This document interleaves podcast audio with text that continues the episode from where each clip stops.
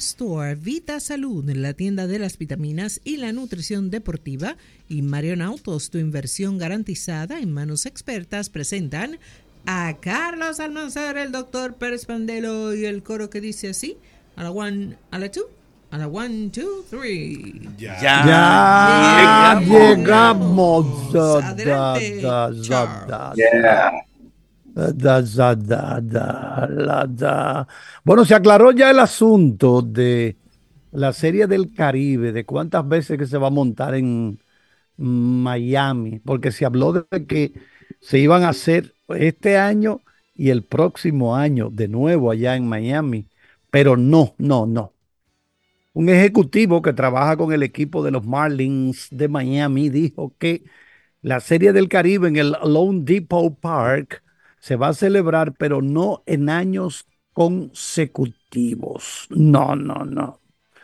Entonces, los primeros en confirmar que la próxima edición de la Serie del Caribe no va a ser en Miami, no será en Miami, fue la misma Confederación de Béisbol del Caribe, es a través de su presidente Juan Francisco Puello Herrera.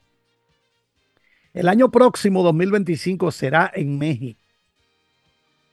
Entonces, el ejecutivo de los Marlins, Chema Sánchez, aclaró al periódico Listín Diario que ciertamente sí es un contrato de dos años para la sede en Miami, pero no de forma consecutiva. Tienen hasta el año 2030 para montar el otro, pero no necesariamente, necesariamente tenían que ser en años consecutivos.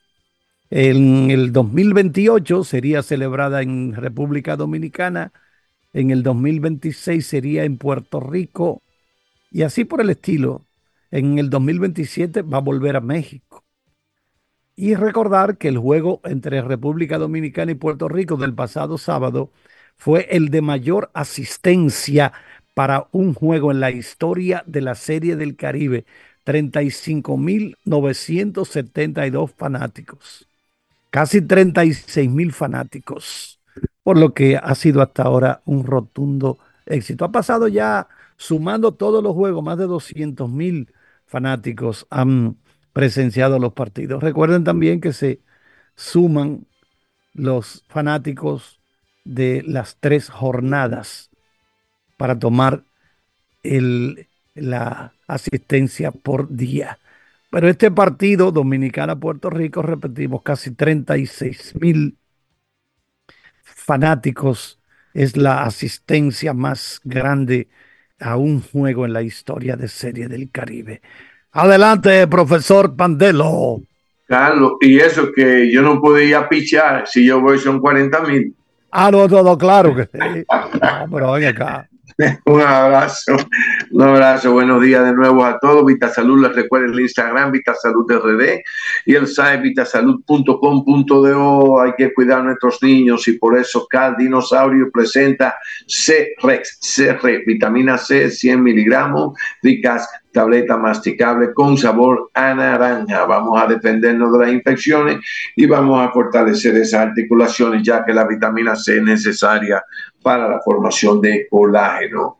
Y la bilis de buey, uno de los digestivos más potentes de la naturaleza, al igual que la bilis humana, ayuda a digerir las grasas, contribuyendo a una digestión sana y efectiva.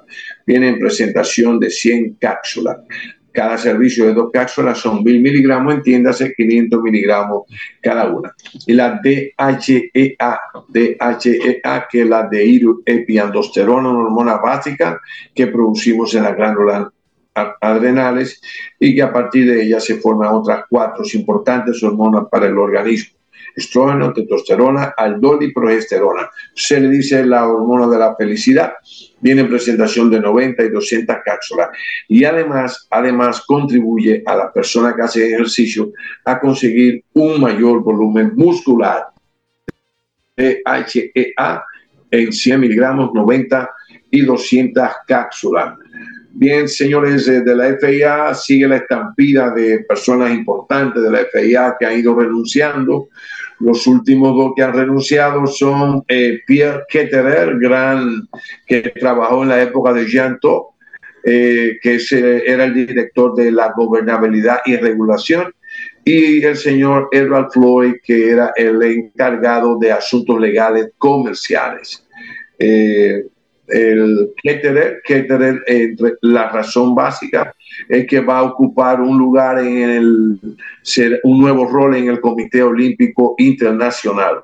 Él había ingresado a la FIA desde el año 2010, es decir, que tenía unos cuantos añitos ahí colaborando, colaborando con la FIA. Por otro lado, Albón dice que el progreso que presente la escudería Williams va o sea, él va a subordinar su continuidad en William, lógicamente, como todos, al progreso que presente William. Ustedes saben que Albon se ha destapado como un piloto que si le dan un mecanismo puede hacer grandes cosas.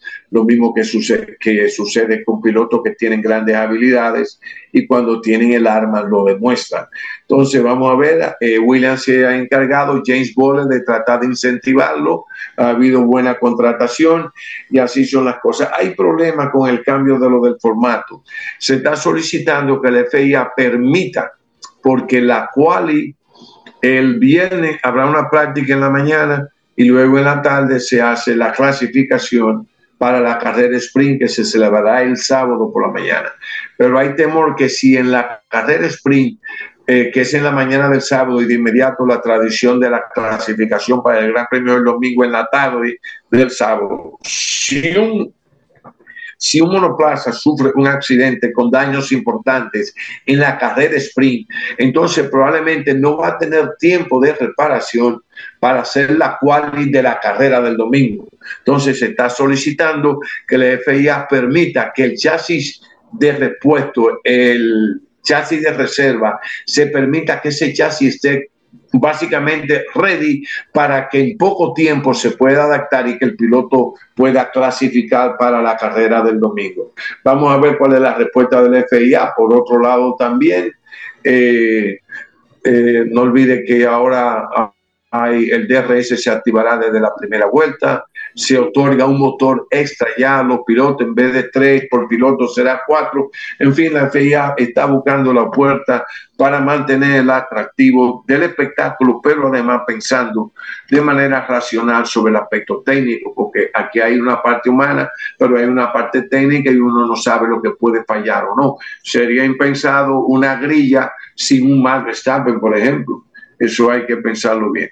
Y mientras tanto, otra vez quedan cinco minutitos para Carlos y hasta mañana, Dios mediante. Hasta mañana, cuídense mucho. Adelante, Charles. Bueno, la, el equipo de fútbol de Jarabacoa, el Jarabacoa FC, había dicho que, bueno, no participará en la próxima temporada 2024, ya que solicitó licencia de un año para reestructurarse a lo interno del equipo con el compromiso de regresar el año próximo, 2025.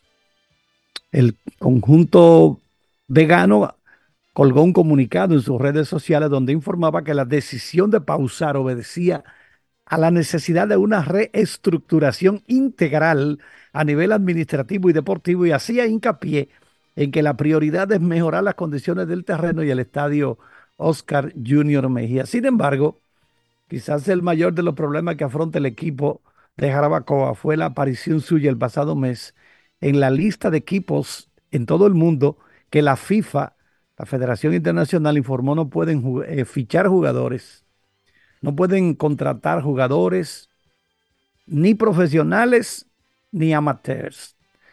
El Jarabacoa FC es la única organización dominicana que aparece en el listado de 397 equipos repartidos en 211 naciones y países que conforman el organismo de la FIFA. El veto que tendría su origen en falta de pagos, o sea, no cumplimiento de pagos a ex jugadores y técnicos, es decir, que el equipo no le cumplió, no le pagó a ex jugadores y técnicos. Ese veto arrancó el 11 de octubre pasado. Impide al equipo de Jarabacoa inscribir jugadores en las plataformas FIFA Connect y el Comet, que es de la CONCACAF, requisito imprescindible para poder jugar en la Liga Dominicana de Fútbol. Bueno, bueno, qué situación esta.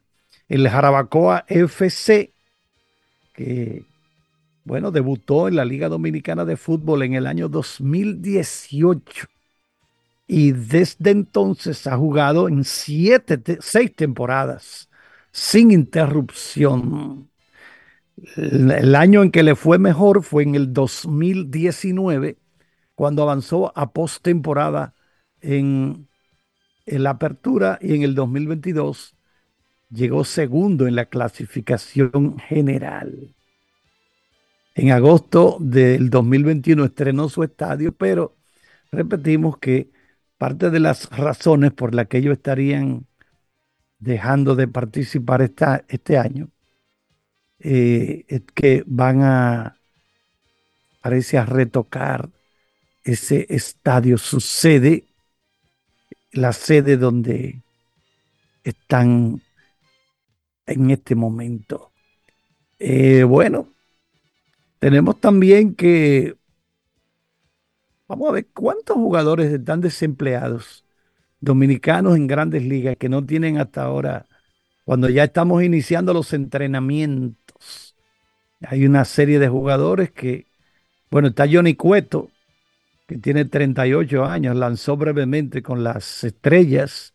Está Jim Segura, de 35 años, que tampoco está en, en ningún equipo, ¿verdad? No está en este momento en ninguna, eh, con ninguna organización de grandes ligas. ¿Quién? Ah, bueno, Gary Sánchez también, que pensábamos que el equipo de San Diego los, lo iba a recoger porque él hizo buen trabajo con San Diego. Jeuris Familia, lanzador relevista. Alex Colomé tampoco tiene trabajo. Adalberto Mondesi no juega desde el año 2022. Todavía puede hacer algo porque tiene 28 años, pero lamentablemente desde que comenzó su carrera ha estado lesionado. Hanser Alberto estuvo con los Medias Blancas de Chicago, eh, García, y bueno, vamos a ver quién, quiénes están, eh, bueno, Mes Rosario estuvo entre los Guardianes de Cleveland y los Dodgers de Los Ángeles.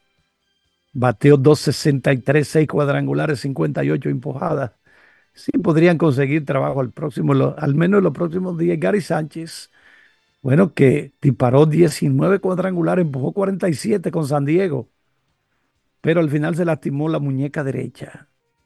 Bueno, vamos a ver qué pasa entonces con estos jugadores que están entre sí o no. Peralta, Peralta, esto es tuyo, Peralta. Hasta aquí las deportivas, gracias a IMCA de Cat Store, Vita Salud, la tienda de las vitaminas y la nutrición deportiva, y Marion Autos, tu inversión garantizada en manos expertas.